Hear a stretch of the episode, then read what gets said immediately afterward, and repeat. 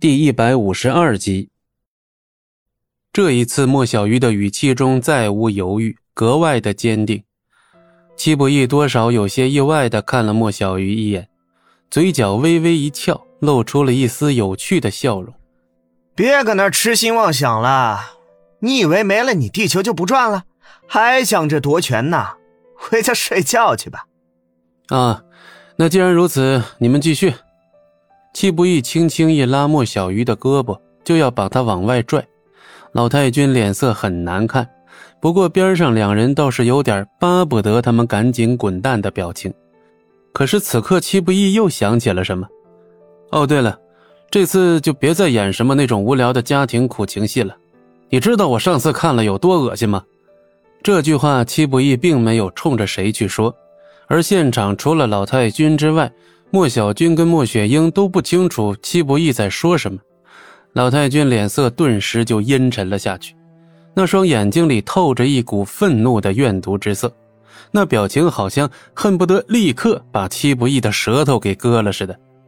莫小鱼，你是打算跟着那废物一起堕落了是吧？楠楠，我只想尽力做我能做的，得到我应得的。我看他就是贪得无厌。得了好处就想要更多，简直恶心至极。老太君深吸了一口气，却忽然叫住了已经走到门口的莫小鱼。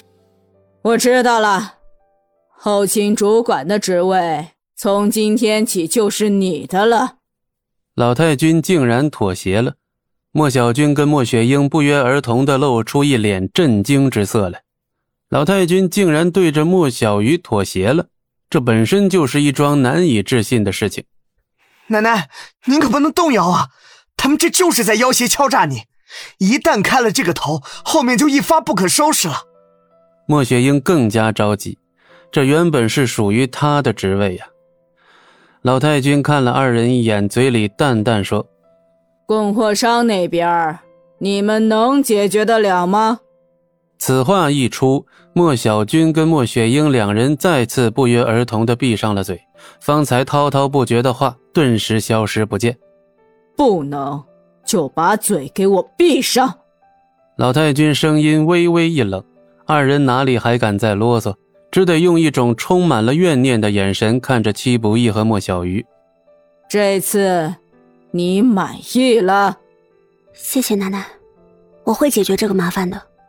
莫小鱼心里甚至提不起一丝兴奋的情绪，甚至反而涌出了一股悲哀。老太君微微颔首，目光闪动几下，却没再说话，低头继续看着桌上的几份文件。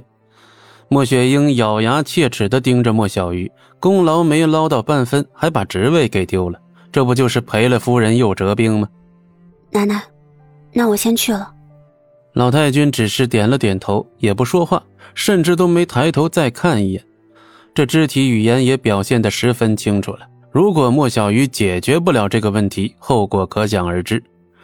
离开办公室，莫小鱼脸上浮起了凝重之色，随即转头看向了身旁的戚不义。没想到秦老板这么快就开始报复了，这下该怎么办呀？再去跟他谈，恐怕也没那么容易了吧？那也得去了才知道呀。这次是真的得罪奶奶了。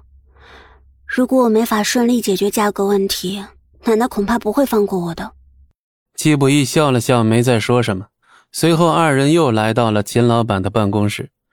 可一见到秦老板，莫小鱼不由得吃了一惊。这秦老板的模样，显然是刚挨过一顿胖揍的样子呀。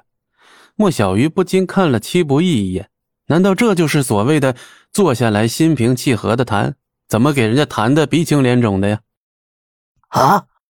秦老板一看莫小鱼跟齐不义，尤其是齐不义，那就跟见了鬼没啥差别，直接从椅子上跳了起来。相比较上次的傲慢，这回就像变了个人似的，恭恭敬敬的，就像儿子伺候老娘一样，又是端茶倒水，又是嘘寒问暖，弄得莫小鱼浑身都不自在。哎呦，莫小姐要来，怎么不提前打个电话？我好派人直接去接您呢。呃，秦老板，挨一顿打，态度还变好了。本集播讲完毕。感谢您的收听，我们精彩继续。